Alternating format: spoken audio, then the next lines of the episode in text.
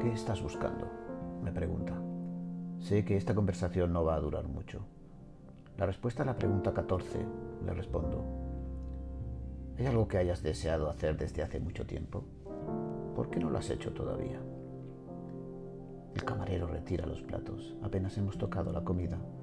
Parece preocupado y se ofrece para traernos otra cosa. No, gracias. Tráiganos la cuenta, por favor. En ese momento la miro y quiero preguntarle si apostaría por mí.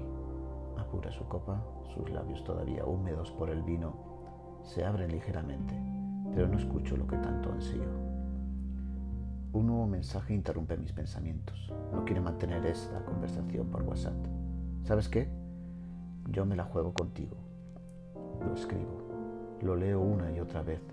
Ella sigue en línea, pero no soy capaz de acercar siquiera el dedo al botón de enviar.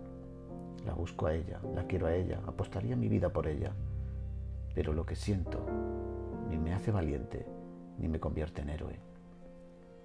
Fran se acerca a la mesa y nos deja un pequeño cofre de madera por el que asoma la cuenta.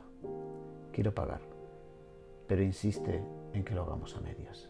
Me ofrece un billete de 20 euros y yo le cojo la mano con firmeza. Vuelvo a mirarla. Su voz se vuelve insegura.